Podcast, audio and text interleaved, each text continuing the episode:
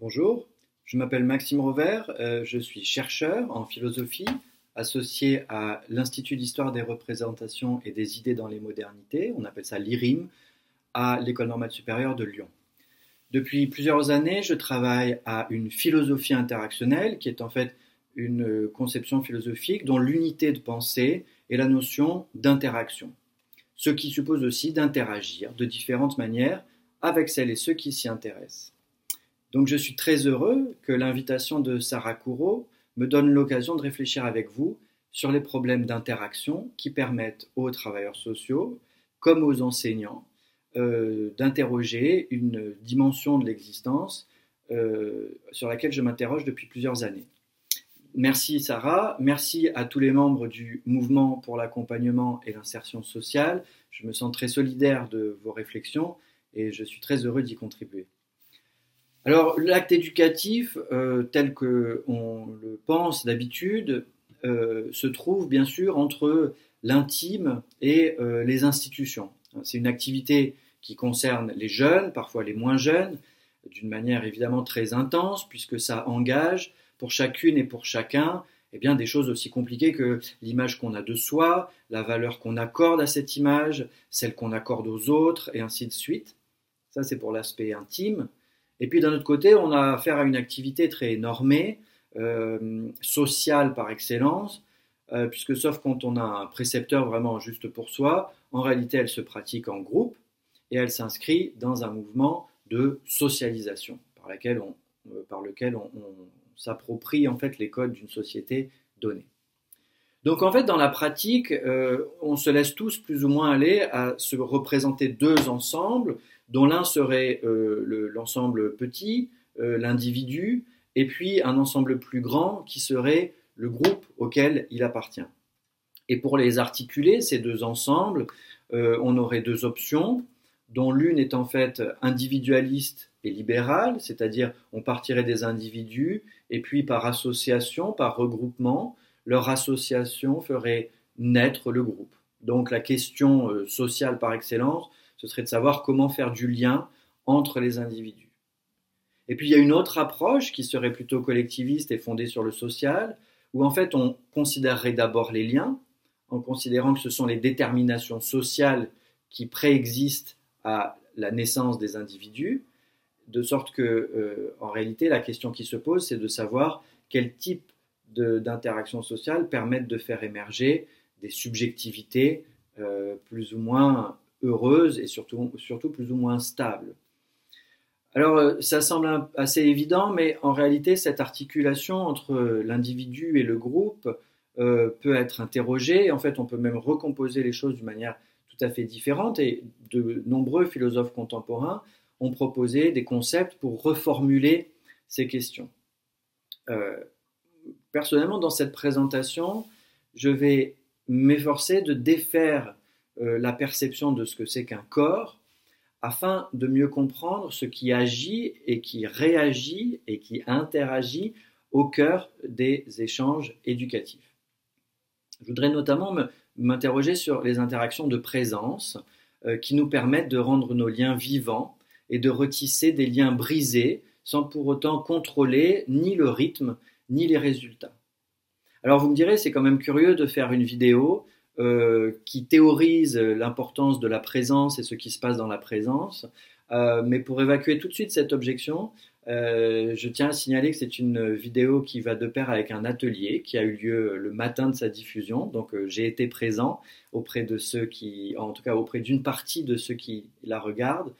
Et d'autre part, je ne suis pas pour totalement négliger les possibilités de euh, l'enseignement ou des échanges à distance. Au contraire, on dispose aujourd'hui euh, d'une technologie qui nous permet d'être présent à distance, euh, ce qui est une chance, à partir du moment où l'on tient compte de ce qui est présent immédiatement, c'est-à-dire que je me trouve dans un environnement défini.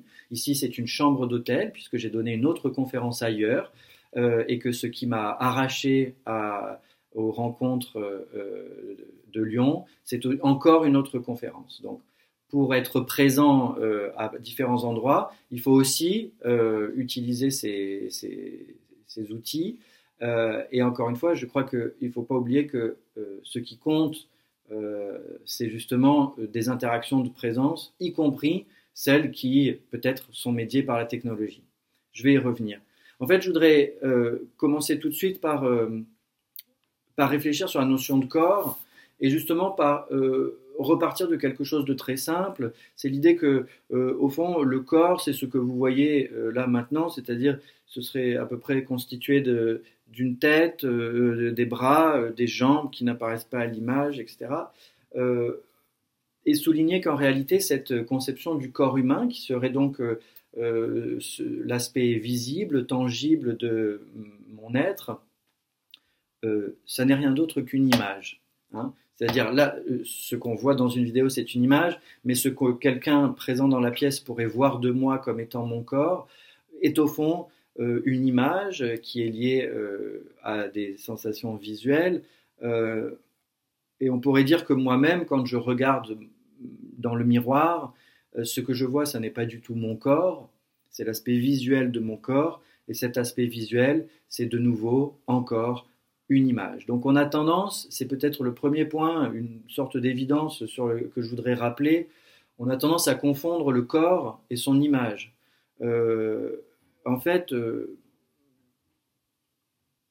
on pourrait même faire une autre distinction entre le corps en tant qu'il est un objet d'étude pour certaines sciences, comme par exemple la biologie.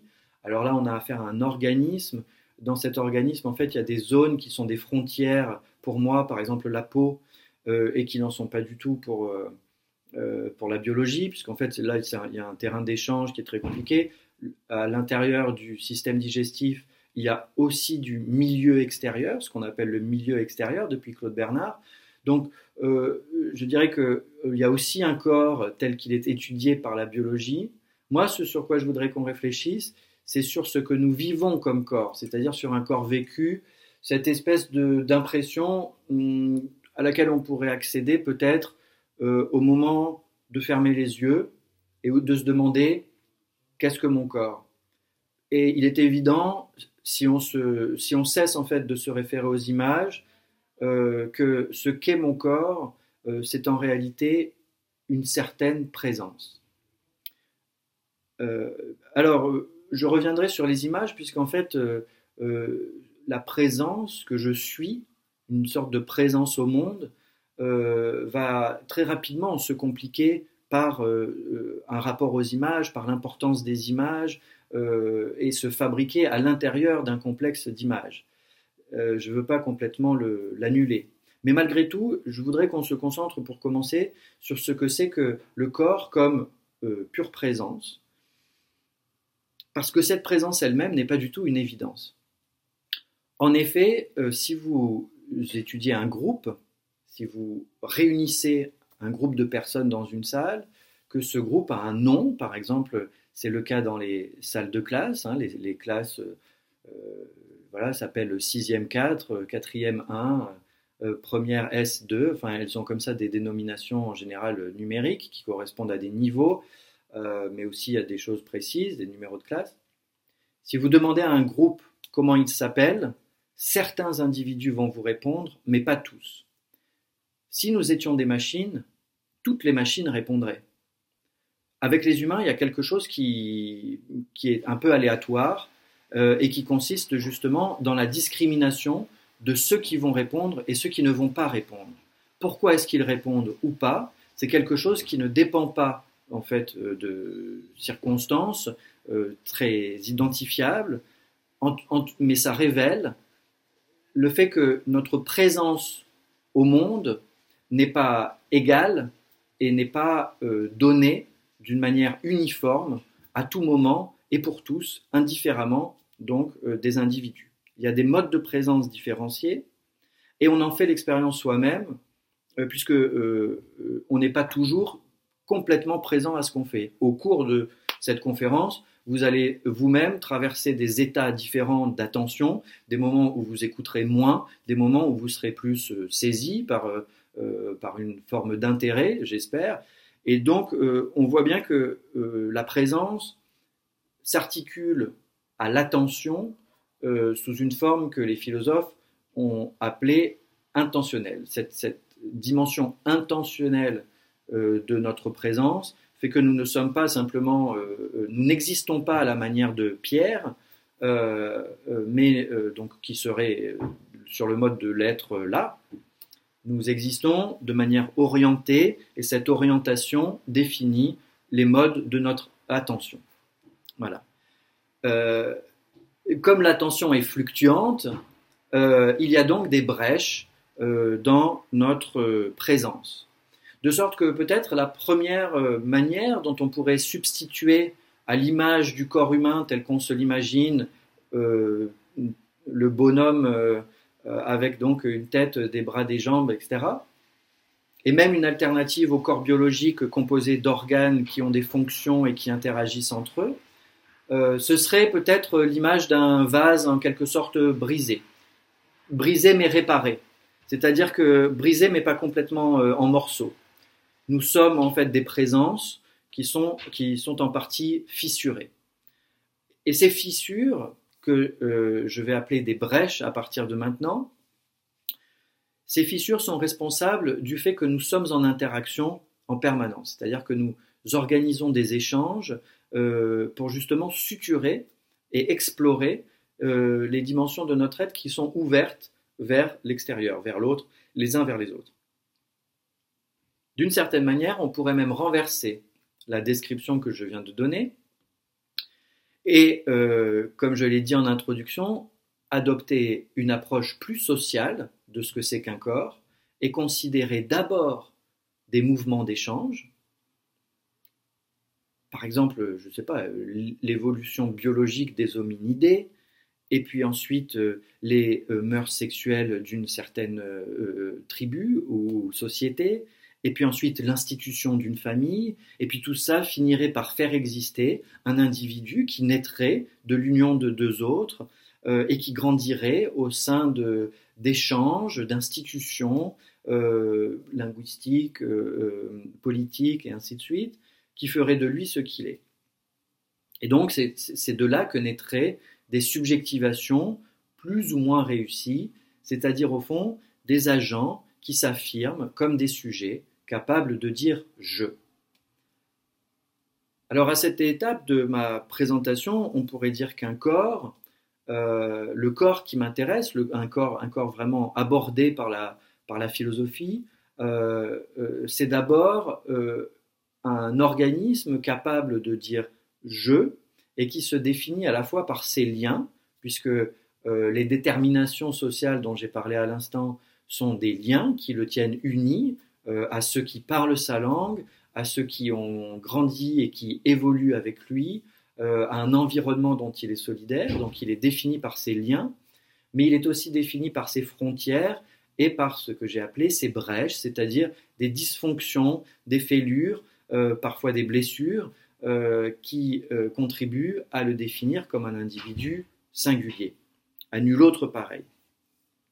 Et donc cet individu singulier va orienter cette présence ou attention d'une manière qui n'est pas complètement volontariste, c'est-à-dire que nous ne sommes pas complètement euh, maîtres de notre attention, on peut la capter et la retenir prisonnière, euh, on peut la laisser s'échapper euh, de, manière complètement vague.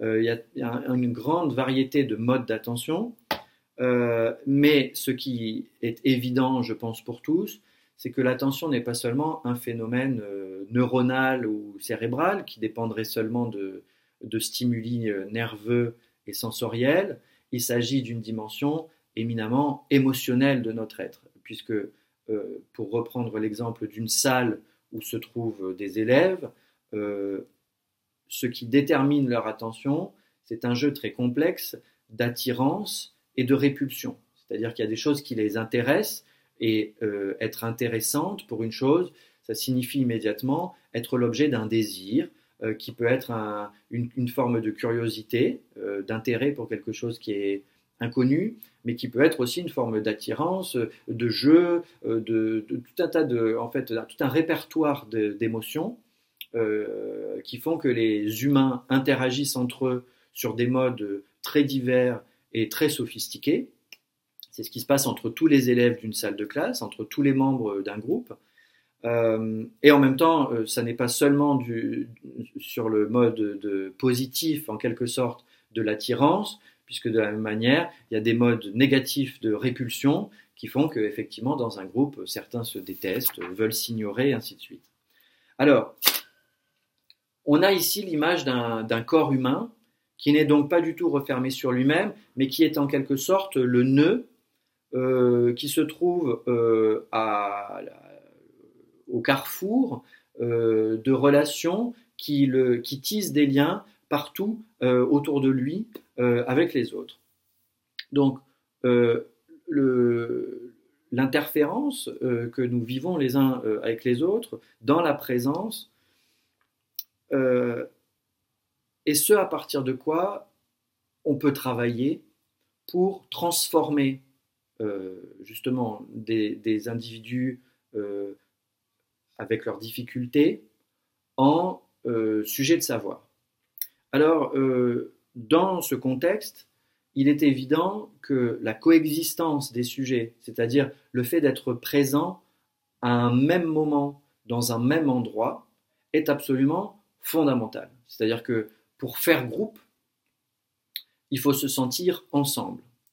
Donc à un moment ou à un autre, euh, ce qui va donner sens à, euh, l'apprentissage, quel qu'il soit, euh, d'un savoir ou d'un autre, c'est précisément le fait de se trouver physiquement ensemble comme, encore une fois, des corps en présence qui se vivent ensemble. pourquoi? Parce que c'est en étant dans cette dans cette soupe d'interaction, d'attirance et de répulsion, que va se mettre en place une dynamique au sein de laquelle ce qui va être apporté en termes de savoir va prendre son sens. Dans, euh, les, dans les salles de cours, mais aussi quand on va dans des événements culturels, des spectacles, mais aussi quand on va au musée ou quand on va au cinéma, ce qui donne sens à ce qu'on fait, ce n'est pas seulement ce qu'on y voit ou ce qu'on y entend, c'est aussi énormément ce qu'on en dit avant et après, et parfois pendant, quand on peut discuter au musée. Donc en fait, ce qui semble marginal, euh, par exemple dans la, contemplation de l'art ou la jouissance d'un spectacle, c'est-à-dire ce qu'on en dit après, joue un rôle absolument central pour donner à cette activité un sens social que l'on puisse partager. Donc euh, la fabrique du sens, on pourrait dire, se fait toujours un peu par les marges, et c'est là que la présence euh, euh, démontre son importance. Comme je l'ai dit tout à l'heure, euh, ça ne signifie pas qu'il est impossible de travailler à distance, ça signifie qu'il est impossible de travailler abstraction faite des interactions sociales de présence qui fabriquent du sens. C'est-à-dire que on peut imaginer des cours en hybride, on peut imaginer faire une partie des cours à distance, à condition qu'une autre partie euh, réunisse, crée ces effets de, euh, réunion. on peut imaginer que le prof soit à distance, mais il est indispensable que les élèves soient ensemble ou aient des moments ensemble. Bref, il y a encore beaucoup de réflexions à avoir autour de ça. Ce n'est pas exactement mon sujet aujourd'hui. Je voudrais surtout me concentrer sur autre chose. C'est sur d'abord l'anomalie que va représenter le statut d'un autre corps qui n'est pas considéré, un peu par euh, convention, euh, comme étant sur le même plan que les autres. Celui qui a, un, a statut, celui qui se présente comme l'éducateur ou le professeur ou euh, en fait quelqu'un qui en général est, l'aîné des autres, mais ce n'est pas toujours le cas. et qui se présente comme en fait ayant une fonction d'encadrement. Euh, cette fonction d'encadrement signifie que ce corps va être neutre par rapport à certaines interactions qui ont lieu à l'intérieur du premier groupe, enfin du groupe. Euh, c'est-à-dire que une éducatrice, ça n'est pas quelqu'un qui prend part au jeu de préférence et de réticence qui définissent les individus entre eux. C'est quelqu'un qui se définit au contraire par son abstraction, c'est-à-dire son indifférence à l'égard de ces, jeux de préférence et de réticence, et qui va donc créer une forme d'anomalie dans euh, le dispositif, de, le champ de force euh, que la coprésence de ces corps a créé de fait. Donc, tous les êtres humains, quand ils sont mis ensemble, entrent dans euh, ces jeux d'interaction.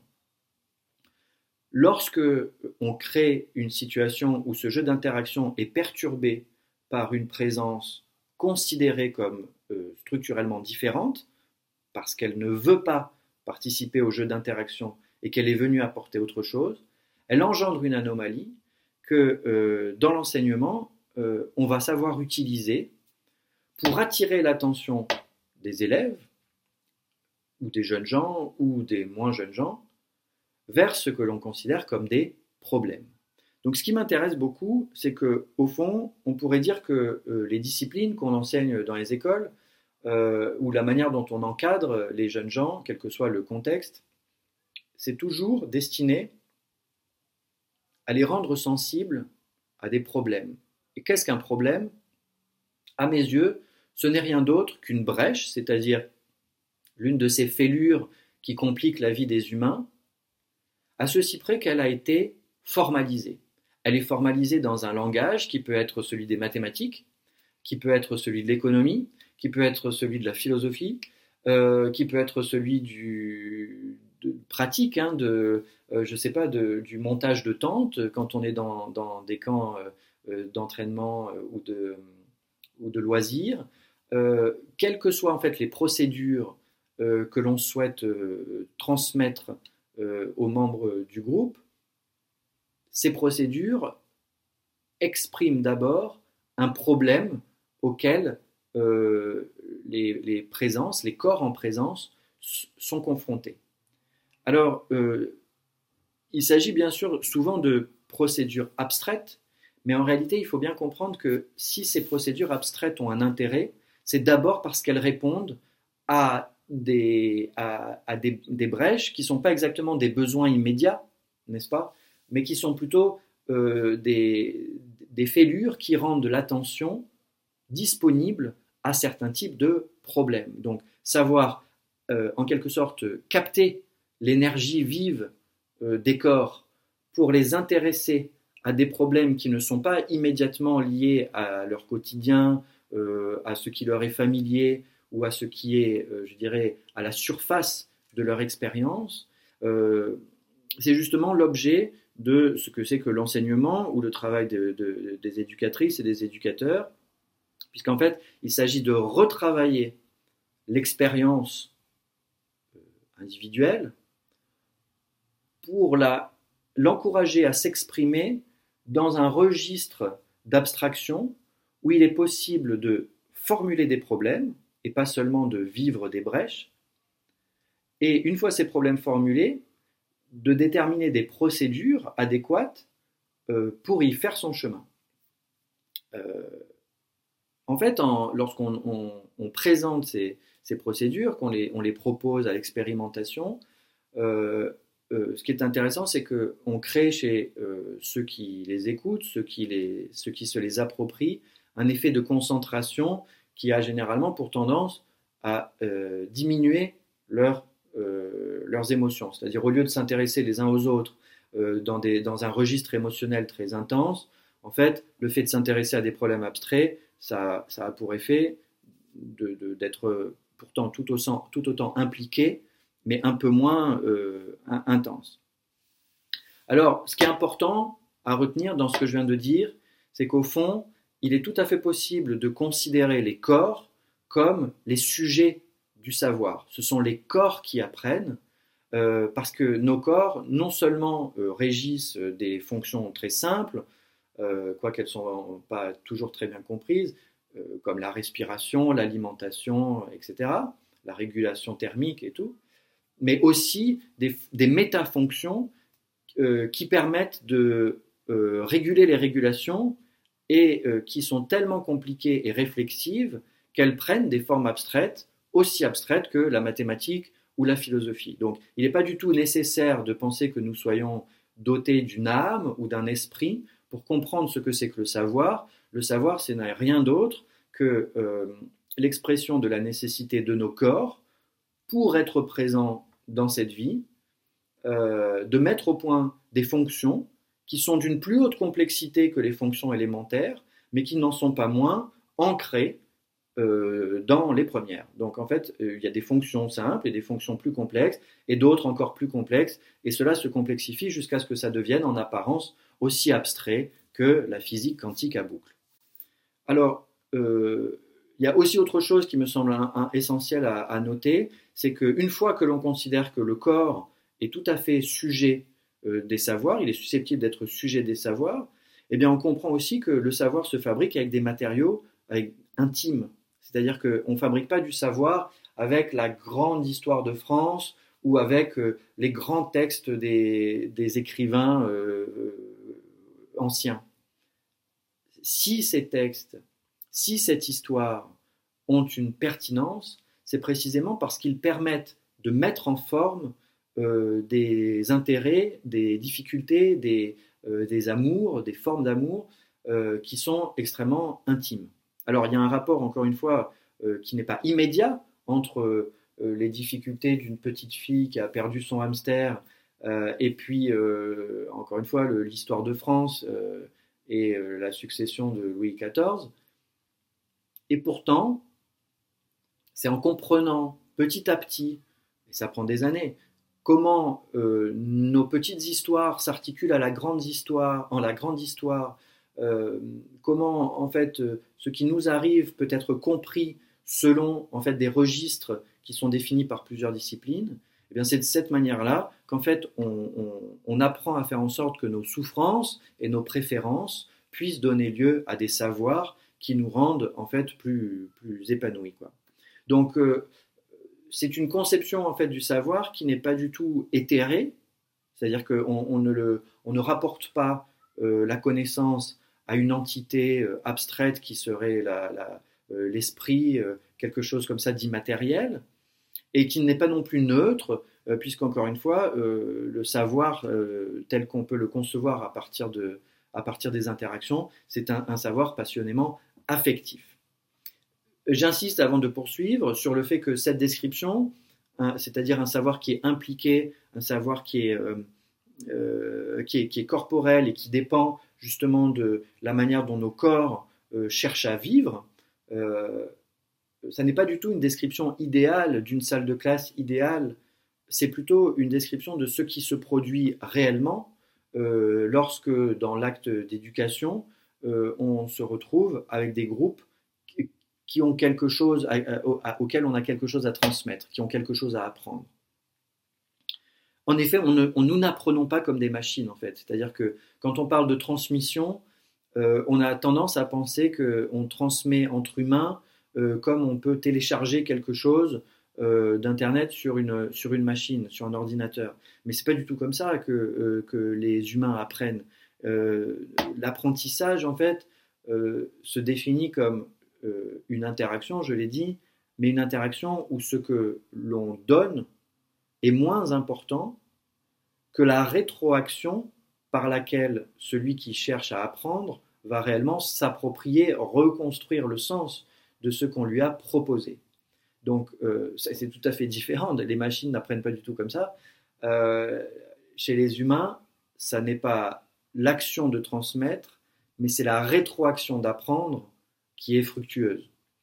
Donc, euh, sur, ce, sur ces bases, en fait, bien sûr, il y a quelque chose de prescriptif, puisque on comprend que il n'y aura d'apprentissage que s'il y a suffisamment de place pour la rétroaction. C'est-à-dire qu'il est absolument indispensable que chaque élève, chaque apprenant, comme on dit en, en, didactique, soit susceptible d'exprimer sa réponse ou sa réaction aux choses qu'on lui présente. Ça n'est pas toujours possible dans une, dans une éducation de masse, et c'est pour ça que c'est essentiel euh, d'avoir des conditions de travail euh, suffisamment euh, vastes ou amples pour que justement ces, ces, réactions, ces rétroactions, ces réponses puissent se développer en savoir. Mais comme je ne voudrais pas donner une image trop idyllique de ce que c'est que euh, des corps apprenants, euh, je voudrais enfin euh, souligner les cas où les liens que j'ai décrits et qui sont donc des interactions permanentes, plutôt immanentes, plutôt horizontales essentiellement entre élèves ou entre jeunes gens, mais profondément orienté par cette présence un peu différente qui est celle de, l'encadrement. Je voudrais, je voudrais étudier le, cas où ces liens deviennent pesants, c'est-à-dire où ces liens sont euh, douloureux ou, et génèrent des réactions qui ne sont pas du tout de l'ordre de l'apprentissage, mais qui sont plutôt de l'ordre du refus d'apprendre, et plutôt de l'ordre de la révolte et même de la violence. En fait, euh, souvent, quand on est confronté à ce genre de difficultés, on a tendance à recourir à ce que j'appellerais un, causalisme inhibiteur. C'est-à-dire qu'on se dit, oui, mais euh, si euh, tel jeune homme ou telle jeune fille réagissent mal, les causes en sont ailleurs. C'est-à-dire que souvent, on se dit que tout a été joué avant. C'est-à-dire que euh, une enfance euh, euh, très difficile, un historique avec les institutions très douloureux ont déjà prédéterminé tel ou tel individu à refuser ce que vous aviez à lui proposer. Donc ça, c'est quand le causalisme se projette dans l'avant. Parfois, on se dit aussi que tout se joue ailleurs, c'est-à-dire que quels que soient les efforts qu'on fait, bah, comme les conditions de vie au domicile euh, sont, terribles ou pénibles, ou, euh, en tout cas entravent l'évolution ou les efforts de l'individu, bah là encore, on a l'impression que tout est joué euh, ailleurs. C'est-à-dire que c'est là où l'on n'aurait pas prise que se, que se ferait le jeu des causes. Donc on, serait en fait impuissant. Et puis il y a encore une troisième forme de défaitisme, c'est l'idée que les causes se joueraient à une autre échelle. C'est-à-dire que pendant que nous, euh, petits individus euh, encadrant justement, nous essayons de travailler avec des groupes euh, à une échelle réduite. En réalité, nous serions pris dans une société qui elle-même a un, pouvoir beaucoup plus grand que le nôtre et du coup dont les déterminismes en fait s'apprêtent le travail de terrain du fait de décisions qui sont prises à grande échelle et même d'évolutions qui ne sont pas le fruit de décisions humaines ou indirectement le fruit de décisions humaines euh, et qui de toute façon détermineraient ce qui se passe. En fait, euh, ce causalisme, cette attention excessive aux causes, euh, a tendance à plonger les éducateurs et les enseignants dans un sentiment intense, très douloureux, d'inutilité et euh, d'impuissance. Et donc il est, euh, il est dangereux parce que euh, au fond il est injustifié et il est injustifié. si j'avais le temps, je, voudrais vous parler un peu de la manière dont les anciens bouddhistes, c'est-à-dire les, les, les, bouddhistes du, du 1er, 2e siècle après Jésus-Christ, conceptualisaient la notion de cause et d'effet. Et dans, certains sutras, notamment le, sutra du diamant, comme on l'appelle, euh, il est dit que les effets euh, sont de si longue euh, portée que ce que vous voyez dans cette vie, ce sont principalement les effets d'autres vies. De sorte que vous ne devez pas vous étonner qu'il y ait un décalage entre ce que vous essayez de faire et ce qui se passe en réalité, puisque ce qui se passe en réalité a des causes qui se trouvent très en amont de euh, ce que vous pouvez vivre. Et ce qui est intéressant, pour le résumer, c'est que dans cette vision, euh, euh, il s'agit d'accueillir les effets sans révolte, c'est-à-dire d'accepter que de toute façon, les effets dont nous observons, enfin que nous observons au quotidien et contre lesquels nous luttons, en fait, ont des causes tellement anciennes qu'ils ne pouvaient pas ne pas advenir, et donc il n'y a pas de scandale cosmique, il n'y a pas d'injustice cosmique. C'est une pensée destinée à accepter, d'accueillir les effets, mais il y a un complément, c'est qu'il euh, s'agit aussi de ne pas désespérer du jeu des causes, c'est-à-dire qu'il faut devenir capable à la fois d'accepter les effets de vie antérieure, selon le bouddhisme, mais aussi de préparer les causes de vie à venir. Eh c'est un peu en utilisant ce, même modèle que je voudrais maintenant euh, rapidement euh, réfléchir sur la manière dont euh, tout n'est peut-être pas joué lorsque les individus se retrouvent en présence, ensemble, dans un, espace défini, à l'écart, en fait, de, de, difficultés qui se trouvent à l'extérieur. En réalité, les espaces sont complètement poreux. Bien sûr qu'ils emmènent toutes leurs difficultés et, je dirais, toutes les fractures sociales à l'intérieur de, cet espace. Mais ce qui m'intéresse surtout, c'est que ils y rejouent en fait ces causalités d'une manière active qui se conçoit à l'intérieur même euh, de la salle. En l'occurrence, on pourrait dire, euh, dans un terme un peu plus abstrait, que à chaque fois qu'une interaction quelconque interfère avec une brèche, ou euh, donc une blessure ou une difficulté, elle devient à son tour chaotique. C'est-à-dire que, comme je l'ai dit, la rétroaction que va euh, générer une proposition euh, pédagogique ou une proposition d'activité, etc., euh, en fait, elle ne va pas être déterminée par la logique de la classe ou de l'apprentissage, elle va être déterminée par une brèche, c'est-à-dire quelque chose qui va créer des perturbations, en fait. Et ces perturbations, elles peuvent prendre toutes les formes les plus absurdes et les plus violentes. Toute interaction qui interfère avec une brèche devient chaotique.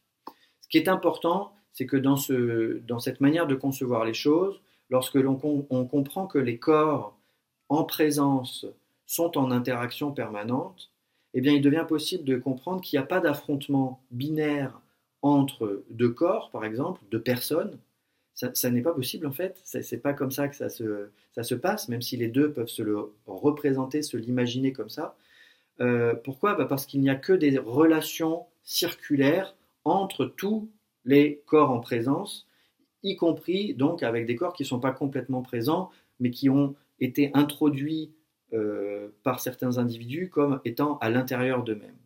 Il y a beaucoup de ces relations complexes circulaires, et elles sont tellement nombreuses qu'en fait, leurs relations sont ce qu'on appelle chaotiques, c'est-à-dire qu'elles deviennent aléatoires.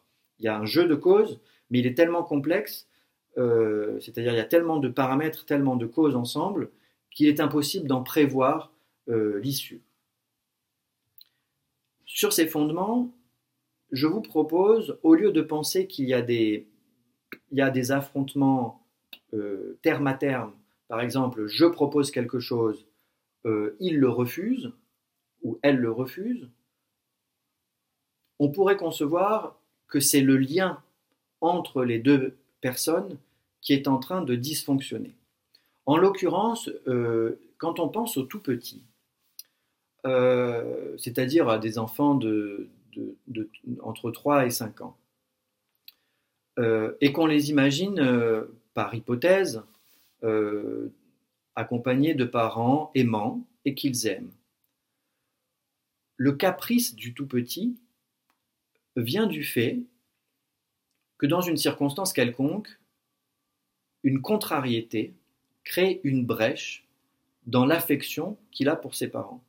Et plus le tout petit a de confiance et d'affection envers ses parents, moins il comprend euh, la frustration qui lui est imposée par un refus quelconque euh, d'une sucrerie, d'un jouet, euh, d'une activité quelconque. Il y a donc une proportion tout à fait observable entre l'attachement et la confiance que le tout petit a dans ses parents et le caprice euh, qu'il fait, c'est-à-dire l'intensité qu'il investit dans sa manière de retourner en définitive ce qui était un lien en un effort pour, euh, disons, résoudre la frustration par la destruction du lien. C'est-à-dire que c'est l'amour se convertit en colère. Et plus l'amour et la confiance sont grands, plus la colère engendrée par la frustration sera grande. Il y a là une proportion extrêmement intéressante pour nous, parce qu'elle signifie que euh, lorsque on n'a pas affaire à, des tout petits, euh, on reste en fait dans un système complexe où il est toujours possible d'examiner ce qu'une situation donnée apporte comme aliment ou comme carburant à une brèche donnée. Ça ne veut pas dire que, euh, par exemple, les, enseignants ou les, éducateurs ou les éducatrices soient responsables des brèches de ceux dont ils s'occupent. C'est plutôt dire que lorsqu'une brèche euh, fait, des, étincelles, pour ainsi dire, c'est-à-dire qu'elle engendre des, euh, des, phénomènes spectaculaires, en réalité, c'est probablement que dans la situation présente, pas à l'extérieur, pas avant, pas ailleurs, mais dans la situation présente, quelque chose active la brèche. Ça signifie en fait que